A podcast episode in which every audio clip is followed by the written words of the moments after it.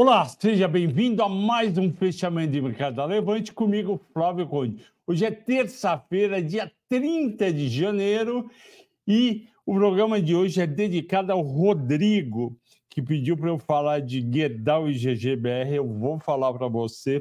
Humberto falou que também ficou faltando o Clabin, eu vou falar para você. O Wills, que agradeceu. O JST ao R. Alves e ao Leonardo do nosso Sala VIP. Ele esteve hoje aqui atrás na sala conosco, uma simpatia muito bom. Apresentamos para ele não só uma revisão de toda a carteira dele de ações, mas também a gente apresentou para ele as operações que fazemos junto com o Ricardo Afonso, que, aliás, vai estar tá hoje. Hoje é o dia dele de fazer análise gráfica. Eu gosto também, eu sei que vocês gostam bastante, e eu também. E o, a gente apresentou para o Ricardo, a gente apresenta para o pessoal do Sala VIP, o que, que pode ser feito com opções para gerar aí 2, 3, 4% de dividendo por mês sintético. Se você também quer que a sua carteira gere dividendos sintéticos, pode ser meio, 2, 3, 4, depende do mês, entre para o nosso Sala VIP. Pois bem, a bolsa hoje, desculpe, fechou caindo 0,86 127.402 pontos, já está chato ver esses vários dias de queda, porém tem um sentido. Está todo mundo esperando a taxa de juros nos Estados Unidos serem cortadas. Essa é a senha para o mercado subir. Enquanto não ficar claro que vai ter um corte de juros nos Estados Unidos, a bolsa lá não vai subir e aqui também não. E hoje o volume foi melhor que ontem, ontem foi 16 bi, hoje foi 22, 3 bi abaixo das médias das terças de dezembro de 25 bi. Como foi o dia? Bom, a bolsa já abre leve em baixa e depois às 11h40 acelera para a queda. De manhã, os investidores já estavam cautelosos diante do discurso de amanhã do Jeremy Powell, presidente do Fed, a partir das 15h15. Todo mundo sabe que ele não vai cortar os juros, mas é muito importante o discurso dele, por quê? Porque ele passa hoje, terça-feira, e amanhã de manhã e hora do almoço, discutindo com os diretores do Fed que votam no FONC, né, equivalente ao nosso Copom, né?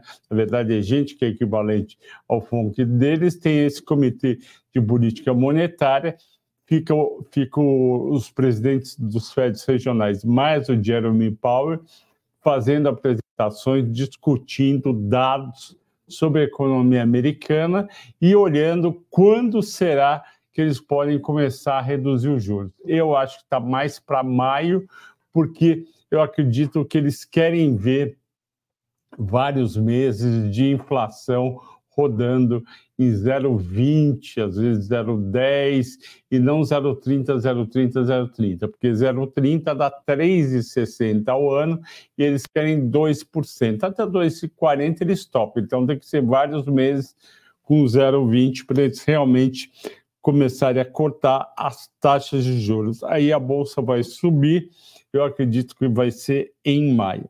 E aí, amanhã também tem reunião do Copom do Banco Central Brasileiro, mas aqui está mais fácil, vai ser corte de meio, estava 11,75, amanhã vai para 11,25. A gente tem que combinar que 11,25 não é uma taxa atraente nem para aplicar em bolsa, nem para fazer a economia crescer mais. A gente precisa cair para uma taxa de pelo menos 9,25 para as coisas começarem a melhorar um pouco, para o pessoal tirar dinheiro da renda fixa e vir para a bolsa, para as empresas terem um fôlego aí, gastar menos em despesa financeira. Eu mostrei para vocês no ano passado como a despesa financeira das empresas resultado financeiro piorou, ficou mais negativo em duas, três vezes do que era em 2022. Esse foi um motivo forte para os lucros das empresas do ano passado caírem. Pois bem, e como foi o dia, entre as 15 mais negociadas, duas, apenas duas subiram. A Suzano, que tinha caído ontem, subiu 2,70 e a Sabesp, uma rocha 0,80, ainda bem que eu recomendei no ano passado em 38 reais. Todo mundo comprou e vai ficar comprado até a privatização. A expectativa é 100 reais. E outro dia, acho que foi ontem, saiu um banco falando que depois da privatização a Sabesp pode ir para 135. O mais importante não é 100 ou 135. O mais importante é saber que a gente entrou num preço bom e que ela pode subir mais ainda. Então, continue comprado. Se duas caíram, tre... subiram 13, caíram, mas tudo um pouquinho. Vale menos meio, Petro menos meio, Tube 0,80, Bradesco meio, Prio, não entendi, caiu em 40, porque o petróleo subiu, P3 1,40, Banco do Brasil meio, Gol caiu 26, porque está tá caindo fora mesmo do, da, da Bolsa, Azul menos 4, Rapvido 1,5, Gerdau meio de queda, Bev 0,30 de queda. Pois bem, uh, eu pulei aqui Miglu, caiu 3,40, porque ontem ela tinha subido por conta dos 1 bilhão 250 milhões que vão ser colocados na companhia. A família vai colocar um bilhão, a família é Trajano, mas esse dinheiro eles têm, porque a gente não pode esquecer que em junho de 2021, é, de uma maneira, é, digamos, é, correta, a empresa viu lá as ações a 25, falou, tá caro demais, foi lá, vendeu uma parte das ações, ganhou 5 bilhões de reais. Vamos por um agora, ó. não estão nem aí, porque de 21 para 24, 1 bilhão eles ganham só aplicando no CD e os 5 bilhões. Como é bom ser controlador da empresa e saber realmente quanto que a sua empresa pode valer. E uh, o petróleo subiu 0,60, de 82,20 para 82,90, devido à previsão pelo FMI do maior crescimento global. Eles reviram as taxas de vários países, inclusive o Brasil. O Brasil foi de 1,70 para 1,90 e mais a escalada de tensões no Oriente Médio. Isso daí fez o petróleo subir um pouco. O minério que é o 0,80, 139 para 138 é um baita preço. Vocês viram que no quarto trimestre saiu. Ah, Daí a produção e as vendas da Vale foram muito boas e o preço médio do minério de ferro foi 118 dólares. Resultado da Vale do quarto trimestre vai ser uma porrada, deve ser muito boa, apesar de sempre ter alguma coisa lá na Vale, ah, aprovisionei 5 bi para não sei o quê, aprovisionei não sei o quê. Mas o resultado operacional que conta deve vir bom as bolsas americanas mistas, o Nasdaq caiu 0,70, o Dow Jones subiu 0,35. Por quê?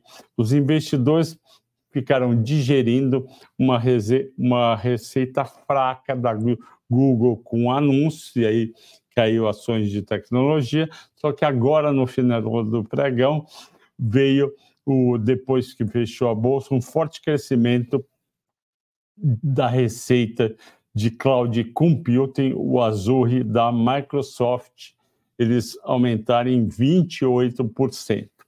O dólar hoje estável a 4,94 e dia 26 de janeiro o saldo dos investidores parece estar er errado de tão baixo, né? Os estrangeiros aportaram 40 milhões de reais, que é nada, dia 26 a bolsa subiu 0,62, o institucional vendeu 17 milhões, o local vendeu 110 milhões. Destaques do dia: Carrefour subiu 2,60, continua a preferência, aí o pessoal acreditando em Carrefour. Embraer 2,60, Suzano voltou para 52 reais.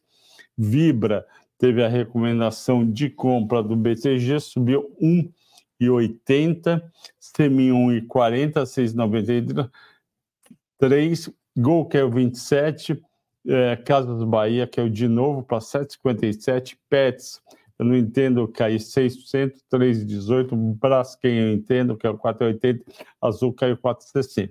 Eu vou falar, antes do intervalo e antes de vir o Ricardo, eu estou devendo Gerdau e Clabin para duas pessoas aqui. Deixa eu entrar aqui. Eu escrevi hoje de manhã sobre Gerdau. Vamos lá, estou entrando. O uh, que, que aconteceu? Hoje de manhã eu escrevi sobre Gerdau e eu falei o seguinte: por que, que a Gerdau não está bem? E por que as ações estão caindo e talvez caiam um pouco mais? No terceiro trimestre, a receita líquida caiu 20% contra o ano passado. O EBITDA caiu 37% contra o ano passado. O lucro líquido caiu 47%. Então, como eu sempre digo, cotação acompanha resultado. Então, esse é o, é o motivo. É queda de resultados. E essa queda de resultados deu-se principalmente por dois motivos: queda de volume, porque as importações de aço no Brasil nunca foram tão grandes, porque a dona China não para de trazer aço mais barato para cá. E com isso, o que a Gerdau vendeu, ela teve que reduzir o preço. Esse é, então, esse é o motivo. E as ações da Gerdau nos últimos 12 meses de GBR4 caíram 31% e pagaram 7,6% de dividendos. Então, quem ficou em Gerdau durante os últimos 12 meses, no geral, perdeu 24%. Na Goal, foi parecida. Agora, todo mundo sabe, a Gerdau é a empresa operacional, é a siderúrgica do grupo Gerdau, e a metalúrgica Gerdau é a holding que controla a siderúrgica Gerdau. É lá que estão os controladores, os donos da Gerdau. Pois bem, é, as ações da Goal caíram 22% em 12 meses, só que recebeu 16% de dividendos. Então, o líquido de quem ficou com Goal nos últimos 12 meses foi menos 6. E o líquido de GGBR menos 4, 24. Então, foi melhor Goal. A questão é agora, o que, que vai acontecer com as ações da Gerdau? Tem algumas coisas influenciando. Então, o que, que tem? Infelizmente, no dia 20 de fevereiro, daqui a 20 dias, vai sair os resultados da Gerdau e da metalúrgica Gerdau, e provavelmente os resultados vão ser mais fracos do que foram no terceiro trimestre. Então, em termos nominais, os valores de receita e EBITDA e devem diminuir, e com isso, a chance é que o mercado tenha uma reação negativa. Só que existe uma luz no fim do túnel. Qual é essa luz no fim do túnel? A Gerdau e outras siderúrgicas estão já foram no governo eh, nas, nos últimos 30 dias pedir para que o imposto de importação de aço, que hoje está entre 9,6% e 12% 0,8%, dependendo do tipo de aço, aumente temporariamente para 25% para o aço chinês, para o aço do exterior ficar mais caro e o, as siderúrgicas brasileiras conseguirem vender mais internamente. Só que o, o governo, via Ministério uh, do Desenvolvimento, Ministério da Indústria e Desenvolvimento Econômico, está reticente.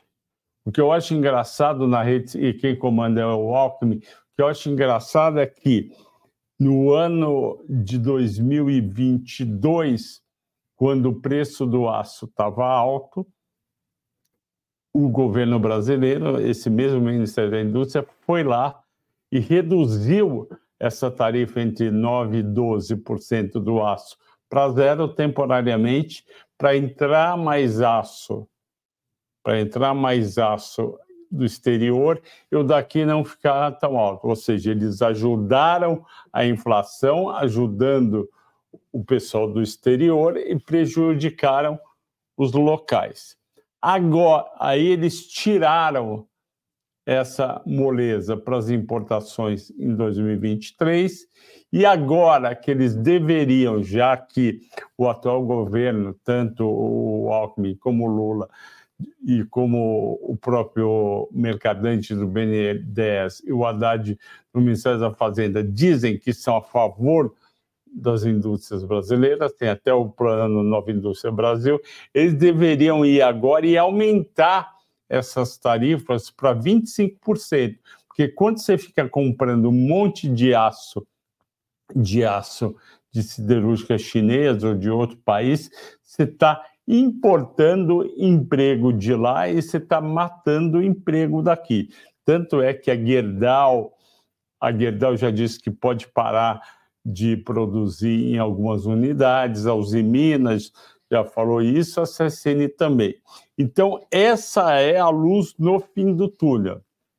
Se entre hoje e o resultado do dia 20 da Gerdau, se sair uma mudança, saindo desses 9 a 12 para 20, por exemplo, para 18, já vai ajudar. Para 25 é difícil, mas o governo brasileiro tem que ter coragem, na minha opinião, porque a China tem coragem de proteger a sua indústria, como o Japão tem em outros países, quando é necessário.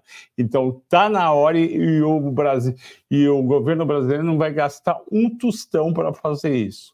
Então, quem tem as ações das companhias siderúrgicas, principalmente é, Gerdau, está aí é, com essas, essas duas pontes. Uma para baixo, que é resultado, outra para cima, que é, uh, que é o vir essa medida, que ninguém garante que vai, pode não vir nada e bola para frente as ações caírem, mas podem vir também.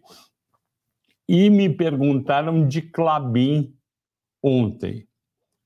Que que é, se, se o, que é, o que acontece com Clabin? Clabin ela foi prejudicada por conta da questão da nossa amiga Suzano. A Clabin uh, vem, a Clabin caiu desde quando? Desde dezembro, quando teve aquela reunião. Em dezembro, várias empresas, inclusive Clabin, Suzano, Arezo, várias empresas, uh, Soma, fizeram o tal do Investor Day. O que é o Investor Day? É, não, é, não chega a ser um dia inteiro, é uma manhã inteira ou uma tarde inteira, no qual presencial e ou por vídeo, vários diretores fazem uma apresentação grande sobre a companhia. Nessa apresentação grande veio a notícia que desagradou o mercado que a, a Clabin ia investir muito mais do que esperado. Então vamos ver aqui o, a Clabin, o que, que ela falou? A Clabin anunciou que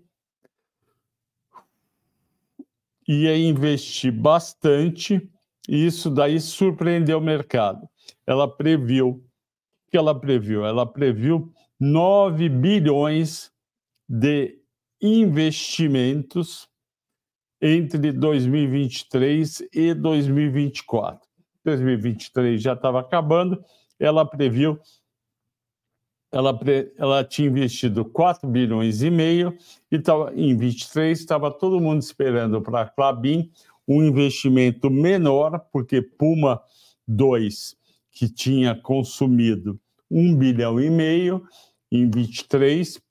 Puma 2 é aquela segunda linha de de papel uh, e celulose no Paraná, ela gastou um bi e meio e ia gastar mais 300 milhões em 24, sem problema. Na civicultura, que civicultura aqui, que é o replantio de árvores, ela disse que gastou 800, ia gastar mais 800. E ela veio com um gasto, com dois gastos não esperados. Uma nova caldeira em Monte Alegre, 300 milhões de reais, e mais 700 milhões de projetos especiais. E isso daí preocupou o mercado, porque o mercado estava esperando esses gastos extras de um bilhão, não em investimentos, mas em dividendos. E aí foi uma ducha de água fria, porque o, a empresa estava divulgando um JCP de 171 milhões, era esperado mais, era esperado um valor bem alto. E por que, que não vai ser tão alto? Porque um bilhão vai para essa caldeira em Monte Alegre e projetos especiais. O que, que aconteceu com as ações? Caíram de 23,43, dia 29 de novembro, para 20,64. Perdeu R$ 3,00, 15%. Aí depois recuperou um pouco, agora em, em até meio de janeiro, e agora tá, foi até 22,47, agora está 21,38. Eu sei que o Barsi uh, gosta muito de Clabin, ele está olhando dividendos, ele deveria estar tá decepcionado com esses dividendos. Mas a gente prefere Suzano, porque a Suzano tem mais para ganhar com venda de celulose, que está num preço bom de 625 dólares. Pessoal, são 19 horas. Vamos agora para o nosso para a mensagem especial sobre o nosso sala VIP e depois volta eu e Ricardo, ok? Vamos lá.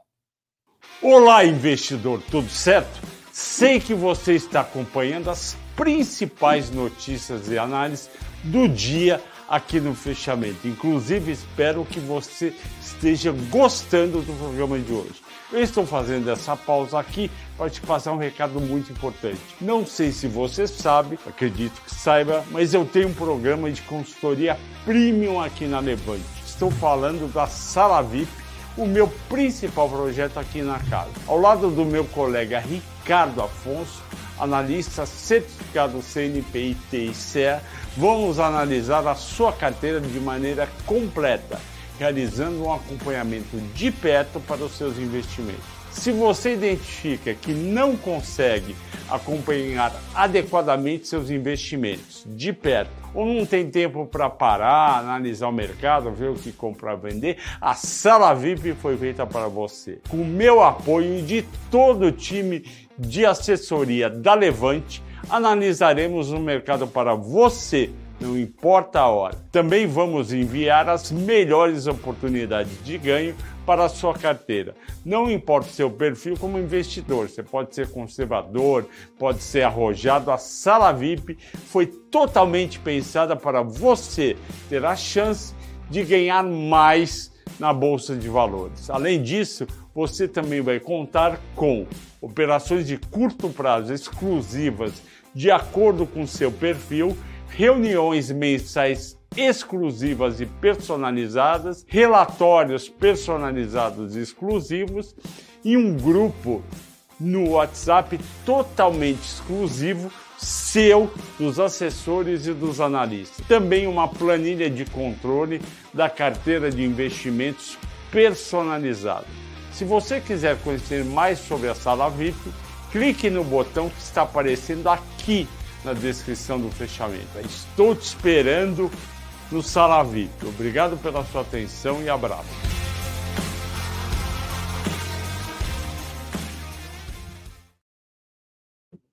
Grande Ricardo, meu brother, seja bem-vindo mais uma vez para as terças com o Ricardo Afonso.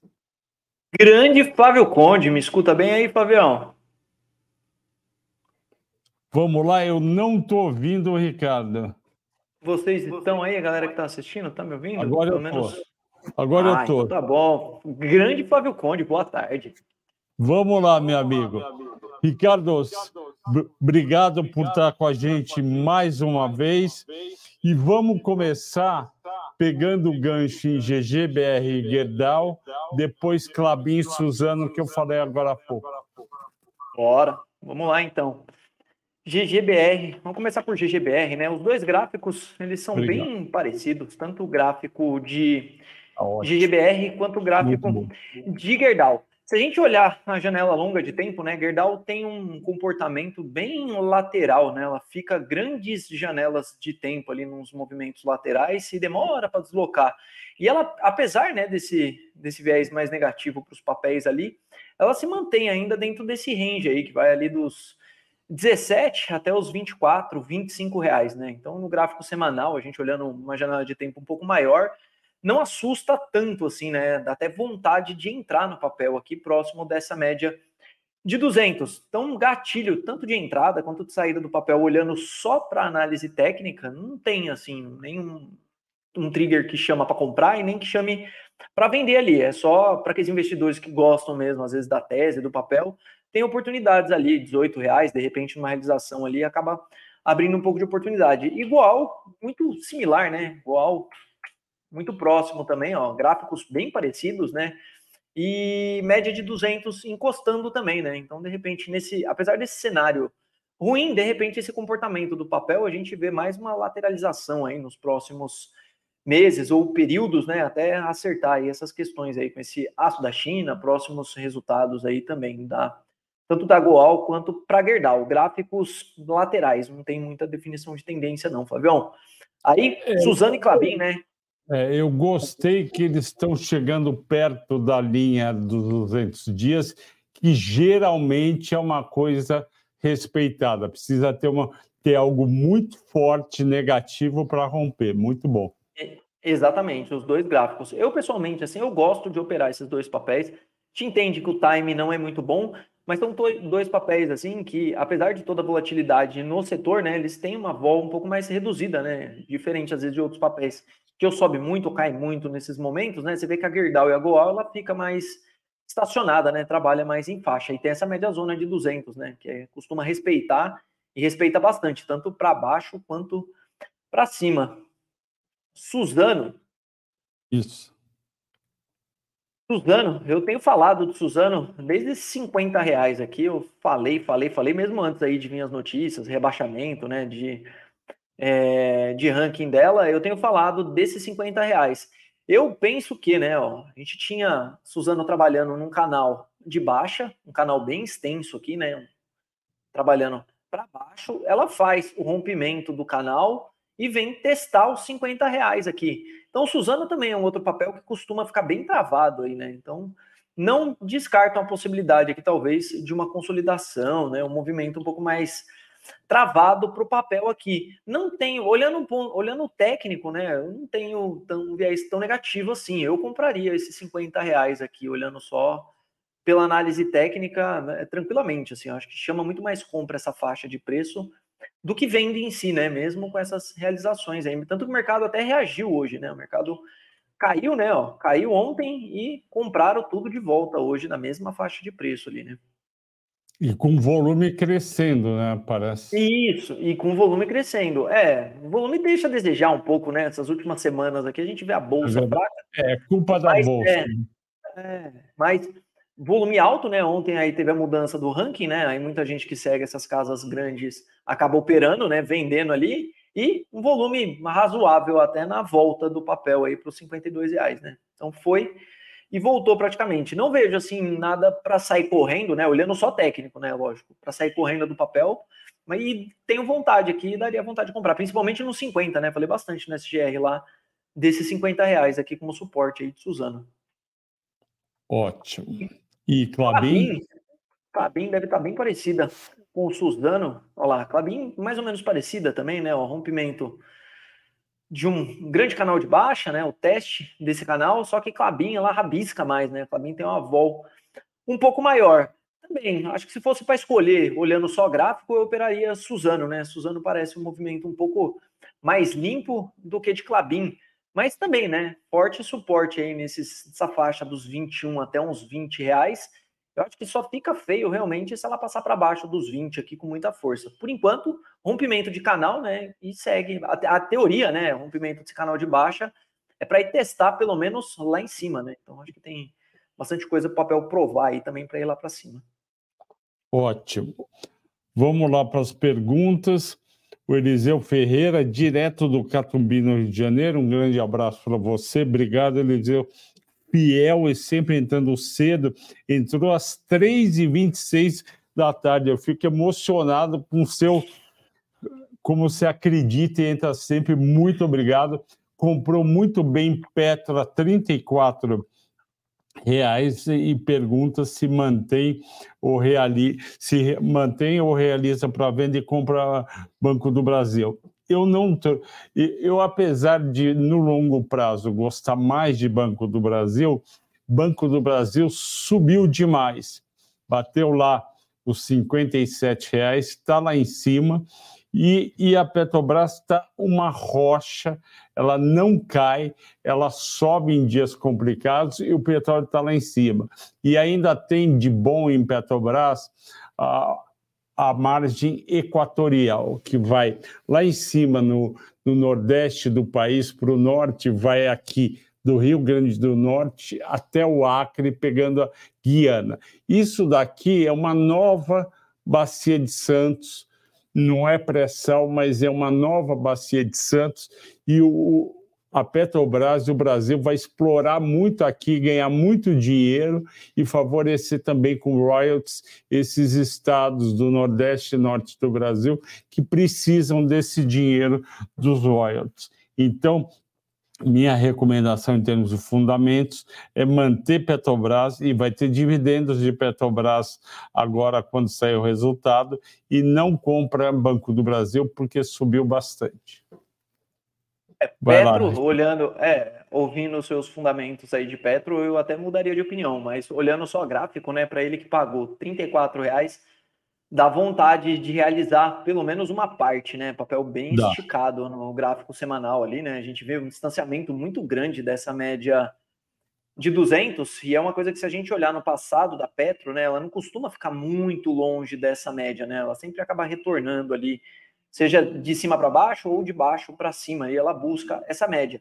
Aí a grande questão é, né, se o preço vem buscar a média ou se a média vai encontrar com esse preço lá para cima em algum momento, né? E Banco do Brasil, aí eu acho que Banco do Brasil é um pouco mais de fundamento, né? Realmente o papel subiu muito e também, né, uma análise parecida com a Petro, né? Se distancia muito das médias, né? Os, os dois papéis. Aí, olhando um pouco de fundamento, eu seguiria a dica do Flavião, eu manteria um pouco de Petro, Talvez venderia um pouco de call aí nesses 40, 42 reais aí, tá Boa. pagando uns prêmios bem altos. Tem opção semanal agora, né? Dá para vender opção mais curta aí também, acertar um pouco mais fácil aí os intervalos de preço, mas muito bom, obrigado, Ricardo. Aqui o Leandro Miguel pergunta, aí aqui não é gráfico, é só fundamentos da Gol. Gol caindo muito, muita gente comprando ações, pode ter subido. É, Leandro, é, a Gol, ela não tem, as pessoas não estão comprando Gol. A Gol está sendo liquidada.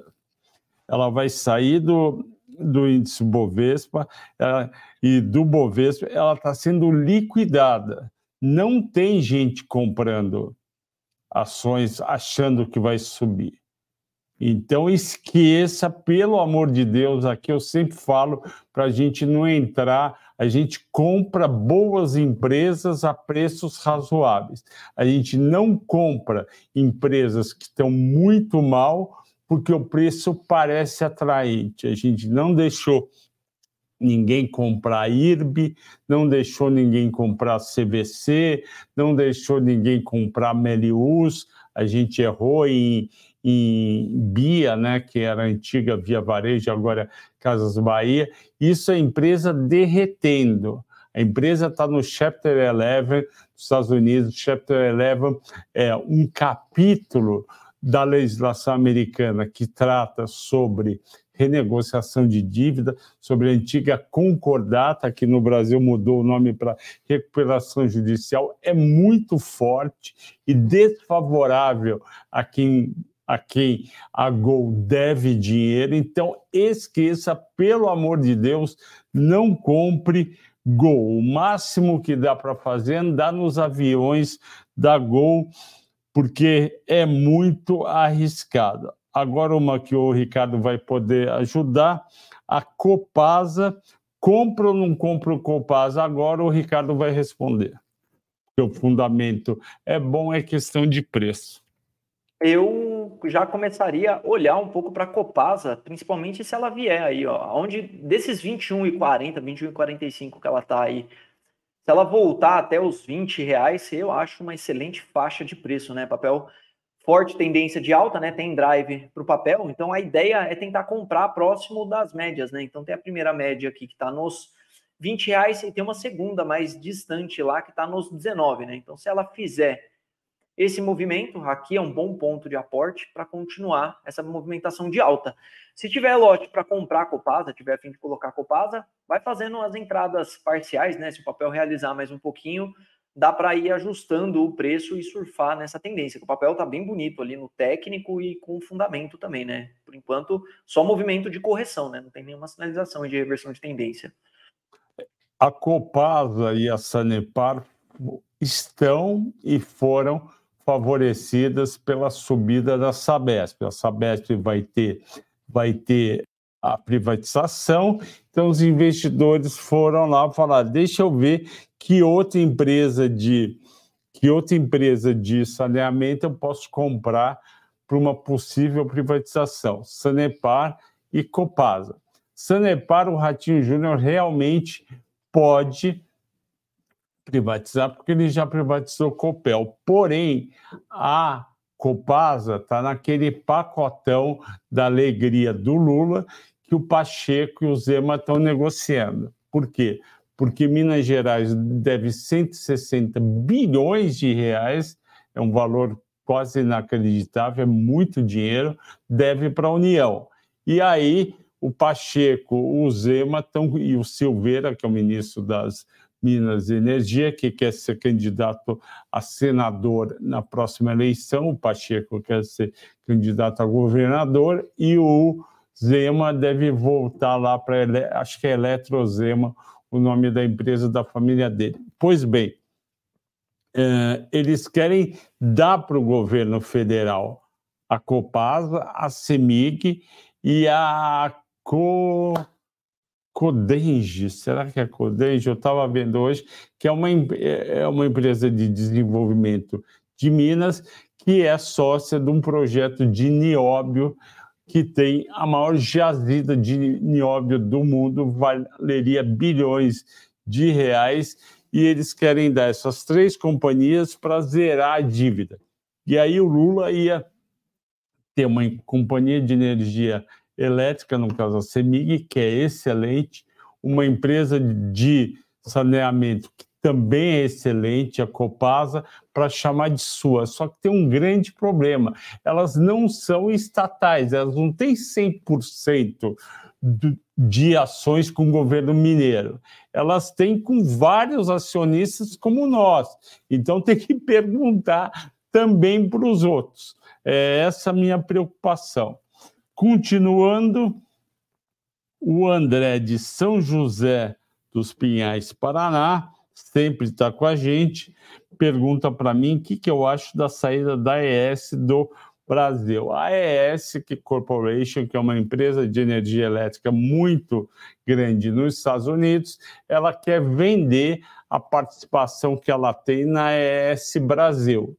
Ela tem acho que 49% da empresa que é vender. O Ricardo já vai falar como é que está o gráfico. Eu acho que tem tomador interno. O nosso analista aqui de, de elétricas acha que é uma ação cara e ele acha que não vale a pena comprar nesse preço. ok, eu concordo para ele que não vale a pena para a gente comprar, só que essa oportunidade para um investidor de longo prazo pode ser, pode ser o GIC, aquele fundo soberano de Singapura, pode ser o BTG, pode ser o, o Pátria, pode ser o 3R, esses investidores de longo prazo podem resolver entrar na ES, mas a ES a gente já teve recomendação aqui, vocês ganharam um belo dinheiro com os dividendos, ela pagou, se não me engano, R$ reais de dividendos, agora ela está magrinha, tem os dividendos daquela indenização que ela teve da usina hidrelétrica de Três Irmãos. Vamos lá, Ricardo, por favor.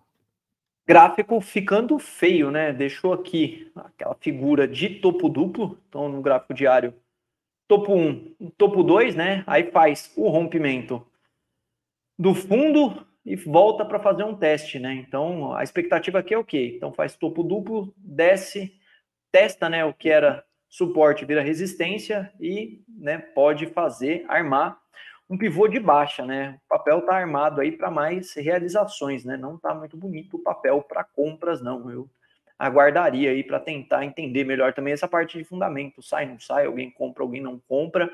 E o papel desenhando feio, não está interessante, não. Ótimo.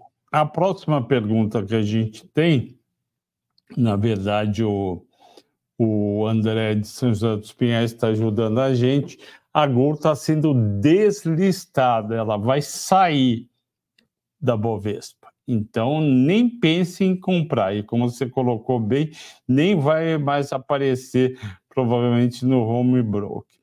Ele também fala, o, o André, que o presidente da República quer usar recursos da Petrobras para ajudar as aéreas, inclusive a Gol. Pois bem, hoje eu dei uma entrevista para o site E Investidor, que é o site do Estadão, é, o site do Estadão para sobre, né, sobre uh, investimentos, e eu falei, eu acho um absurdo completo, eu acho um absurdo completo o, o governo querer, não querer ajudar a Gol, mas querer usar a Petrobras para vender querosene de avião mais barato para as empresas. Ora, a Petrobras não é uma instituição de caridade.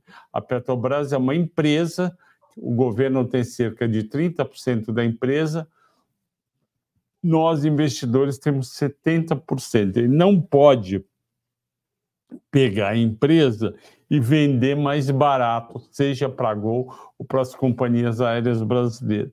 O que o governo poderia fazer é zerar o imposto, é zerar o imposto que tem. Tem, tem PIS e COFINS. Vai lá e zera. O ICMS pode ser zerado também pelo Estado de São Paulo e outros estados mas não pode de jeito nenhum a Petrobras virar é, virar um, uma instituição de caridade que vende as coisas mais baratas. Então essa ideia é esdrúxula, não tem nada a ver. O Fabiano pergunta para o Ricardo sobre Rap Vida.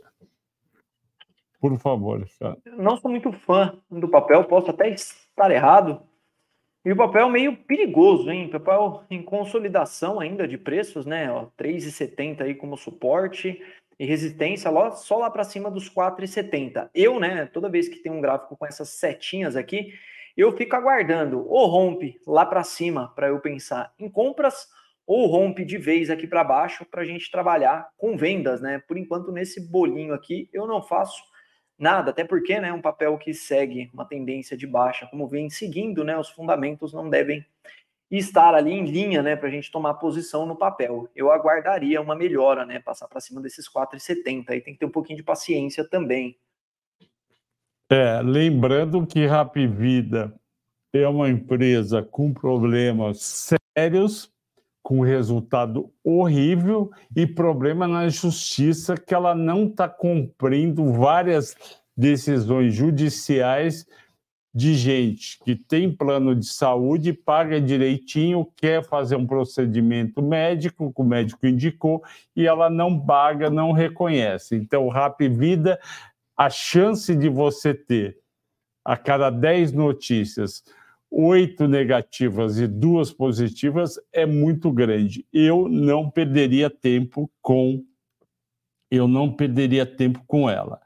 O Hermar pergunta para o Ricardo sobre a Vale. Ah, Vale, Vale, por enquanto, sem opiniões formadas ali, se Vale está com cara de cair ou se está com cara de subir, né? Ela está num ponto aí de preço totalmente de indefinição, né? Aqui tem um grande ponto de interrogação. É suporte, né? Se for suporte, a gente pensa em comprar e não sei aqui, né? Não está com cara de nada, né? Faz alguns dias que ela está negociando nessa faixa dos 60 reais sobe um dia, dois, devolve no outro, sobe um dia, dois dias bem laterais, né? Saiu dados, nem os dados aí de produção levaram ela nem para subir, né? Nem retomar preço e nem passar para baixo desse range. Aí tudo depende, né? Se quer entrar no papel, se não quer, se tem carteira, se não tem, né? Para a gente conseguir dar uma opinião um pouco mais é, de acordo aqui com a posição do cliente, né? Nesse preço eu, se eu tivesse lote para comprar Vale, por exemplo, se eu quisesse Vale, eu colocaria metade aqui nesses 68 reais e ficaria olhando. Se vier um repique de preços, perfeito, peguei metade do meu lote e aproveito o repique de preços. Se ela passar para baixo, né, e os fundamentos não azedarem tanto, né, não tiver nenhum evento aí que prejudique muito o papel, esse range de baixo aqui também pode ser uma oportunidade de aporte, tá? Vale tem um comportamento ali, né? Vale faz uma máxima, ela costuma recuar uns 10, 12% ali da máxima. Vamos ver quanto que ela recuou. Olha lá, 13% mais ou menos da máxima, e geralmente ela define um ponto e retoma, né? Vamos ver se essa tese funciona. Em alguns momentos ela encaixa mais ou menos isso, né? Ó, daqui ela recuou bastante, ó, 10, deu uns 15% e retoma preço forte também. Então, Vale ela meio cíclica, né? Eu tô sem opinião formada nesse ponto de preço, é. Sem, por enquanto, só acompanhando. Ótimo, obrigado. É, Ricardo, o Fabiano conta aqui falando de você. Esses dias que eu percebi que seu canal era um que eu seguia eventualmente com operações em opções anos atrás. Inclusive, na época, cheguei a montar um layout parecido no Profit. Sucesso! Ô Fabiano, boa, muito bom encontrar aí a galera que me seguia. E isso deve ser bem antigo já, a época que eu operava, eu operava o dia inteiro ao vivo, Fabiano, no, no YouTube, eu operava bastante opções, bastante opções, deve ser dessa época aí, Fabiano. Boa. Parabéns, operar o dia inteiro é difícil. Porra. É difícil. Humberto Fuxhater, ele está falando aqui que a S já saiu da Venezuela, então pode ser um sinal. O Edson Secas, SL3, SLC3, desculpe. Ela se mantém, né? Ele comentou ali, né? Ela se mantém resiliente mesmo na baixa de hoje, mas é um papel também que não tem emoção nenhuma, né? Olha o tempo que ele tá já totalmente de lado aqui, né? Sobe um pouquinho, cai um pouquinho, sobe um pouquinho, cai um pouquinho. Aí, minhas setinhas aqui também. Então, sem olhar fundamento, eu esperaria o rompimento de um desses dois pontos aqui para pensar ou em compras ou em vendas, por enquanto, sem gatilho nenhum para SLC. Então, é, Edson, eu estou preocupado com SLCE porque eles vendem muita soja, a soja chegou a 200 reais a saca em 2022, agora está em 128 ou seja, caiu 35%, não consegue recuperar. Está bem difícil.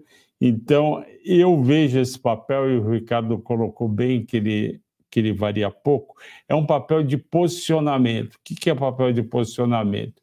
Só entra gente que compra e esquece. Não é que nem vale, tem gente entrando e saindo toda hora. Então, se você quiser se posicionar, eu acho que não é o momento. Eu esperaria para ir mais baixo, espera ser o resultado do quarto trimestre, que pode ser negativo, e aí você volta aqui e pergunta, mas eu não compro, não. O nosso grande amigo Mário Sanches, cliente do Sala VIP, falando de você aqui, da gente, a dupla dinâmica, É, ele fala que não tem não tem Itaúsa nem YouTube na carteira, mas gostou da recomendação do mata-mata. E agora, para você, Ricardo, bom ponto de, de entrada para os dois, tanto YouTube como Itaúsa. O Mário, como eu sei que o Mário gosta de trabalhar com os lotes parciais, né? Ele olha bastante opções também. Eu começaria a olhar a partir para baixo desses 9,80, Marião. Se ela vier para baixo desses 9,80, eu acho que começa a entrar num range bem interessante aí para montar posição. Nesse preço que ela tá de tela, né? Ela tá com cara de tendência de baixa nesse gráfico diário por enquanto. Então não acho tão improvável assim ela visitar esses 9,80 até um pouquinho menos que isso. Aí ela entra num range bem interessante para montagem de posição, né? Que é essa faixa aí que tem dos 9,80 até os 9,34 aqui. Eu acho um range muito bom para montagem aí de posição na Itaúsa. Aí dá para deixar, né, uma merrequinha de lote aí para comprar, né? Se caso descer um pouco mais, dá para fazer algum manuseio e é um bom papel para operar opções também. Tem uma liquidez muito boa, apesar da baixa volatilidade, né, os prêmios um pouco mais baixos ali, mas é um papel bem legal de operar também. Ótimo. E ele pediu o YouTube também, né? Ponto é, de entrada. Então, YouTube é bem parecido também, né? YouTube eu olharia, a gente tirar o zoom, YouTube YouTube é o seguinte, aí muda um pouco, né? Eu achei que YouTube tinha aquele pontinho que tinha na, na é. Itaúsa. É. Aí eu olharia um pouco as médias, né? Então, já passando para baixo das médias no gráfico diário, e eu começaria a olhar um pouco esse range aqui, que é um range ali de retração de Fibonacci, topo, região de topo anterior. Então, se vier, né, para essa faixa dos 31, né, se chegar aqui, aí é uma faixa assim, ó, excelente de montagem de posição. Por enquanto, né, o papel está com cara de tendência de baixa, Marião. Aí se tiver um pouco de paciência, né, ou quiser ir montando, talvez vender put, né, de YouTube, por enquanto, né, dá para ir montando aqui alguma coisa nesse canalzinho de baixa. Por enquanto não está com trigger assim tão forte assim para subidas, né? Tem resultados daqui a pouco por vir, né? De repente dá uma animada no papel, mas se vier aqui, aí sim eu acho que é um presente essa faixa dos 31 reais. Ótimo. Ricardo, fala um pouco do, da tua sala de ganhos rápido para quem não conhece, por favor. Com certeza, quem opera sozinho, né, quem fica o dia inteiro acompanhando o mercado e não opera, né, junto com outras pessoas, eu tenho uma sala ao vivo, né, a gente tem uma sala ao vivo na Levante, então, dentro da sala ao vivo, a gente acompanha a abertura de mercado, acompanha os principais papéis, é, ativos, a gente fala muito de opções, né, estratégias com opções, então, dentro da sala ao vivo, né, muito mais ali do que só recomendação. Então, o SGR, além das recomendações que a gente tem lá de swing trade e day trade com ações, a gente faz também um acompanhamento de mercado, tem grade de oportunidades, né? Então, além das recomendações, ainda tem algumas outras oportunidades que eu costumo soltar lá, só para quem faz parte lá do SGR. Então, para você que opera sozinho, às vezes para você que tem essa disponibilidade de acompanhar mercado, acompanhar a tela, a sala ao vivo é uma escola, né? Você aprende ali muitas outras coisas que é só no dia a dia de mercado mesmo, que a gente não conseguiria passar aqui em uma live, né? Então, o SGR é uma excelente escola, tá? Eu gosto, adoro o projeto, para mim é um projeto de vida e aprende muito, muito. Falo de opções, operações vendidas em ações, a gente fala de índice, commodity, tem um pessoal que bate um papo ali bem cabeça dentro do SGR. E como o pessoal faz para assinar, Ricardo? Tem o, ou o link está na descrição dos vídeos aqui da, da Levante, no site da Levante, ou se entrar no meu canal do YouTube, né, os meus vídeos, tem lá o link para vocês entrarem em contato direto com o time lá de suporte. Ótimo, obrigado, Ricardo. O Lúcio Teles pergunta se eu podia falar sobre CEMIG, vale a pena entrar na carteira. Olha, CEMIG está mais barato do que Copel. Normalmente a gente compara CEMIG com Copel. Por que, que a gente compara CEMIG com Copel, não compara CEMIG com CPFL ou com Transição Paulista ou com Eletrobras? Porque tanto a CEMIG como a Copel, elas são dentro do setor elétrico uma coisa que a gente chama de integradas. Ou seja, a CPFL tem tem mais distribuição de energia elétrica, um pouco de geração. A Transição Paulista, como o nome diz, tem transmissão. A Eletrobras não tem distribuição, tem geração e transmissão. A CEMIG e a Copel, elas têm tudo, elas têm geração, transmissão e distribuição. Então, elas são uma empresa integrada, elas não precisam de ter nenhum intermediário no meio do caminho. Pois bem, a Copel ela foi privatizada, ela tem espaço aí para subir, ela está cotada a 9,95, a Copel 6, e o nosso preço-alvo é 12 reais para depois 14. Ela tá subiu 32% desde que a gente recomendou há um ano atrás e paga 3,36 de dividendos. E ela está cotada, ela tem um PL de 14 e um EV/EBITDA de 7. Tá? Então, PL 14, EV/EBITDA de 7. A CEMIG, nos últimos 32, 12 meses, subiu 10%, enquanto a a Copel subiu 31 e a Copel subiu também por causa da privatização, e o dividend yield da CEMIG é muito bom, 8,61. Ela está 11,50, o PL dela está baixinho, 3,80, lembra? Está 14 o, o, o, da Copel, e a CEMIG tem um EV, tem um EV EBITDA de 4, que é menor do que o da, o da Copel. Por que, que tem essa disparidade? Por que, que Semig está tão mais barata em relação à Copel? Porque a Semig tem o risco estatal e a Copel não tem. O Estado, o Estado do Paraná vira um acionista minoritário, então não tem risco estatal. A Semig, no risco estatal dela, tem aquela história que eu contei agora há pouco sobre a Copasa, que o, o, o Pacheco e o Zema querem trocar a Semig, a Copasa e, e a Copenge e a Codenge pelo, pela dívida. Então, essa, esse risco está deixando a Semig barata. Então, se você que está me perguntando, Lúcio, for entrar em Semig, você tem que ter. Você vai saber, ela está barata, mas daqui a seis meses você pode acordar, ou daqui a um ano você pode acordar, e o Pacheco e o Zema deram a, a empresa para o Lula em troca do, da dívida. E com isso, a ação que você pagou 11 pode estar 13, 14 e naquele dia abrir caindo para 11. Então, cuidado, muito cuidado na CEMIG. Vamos ver o que tem a mais. Use Minas, essa é ótima para o Ricardo.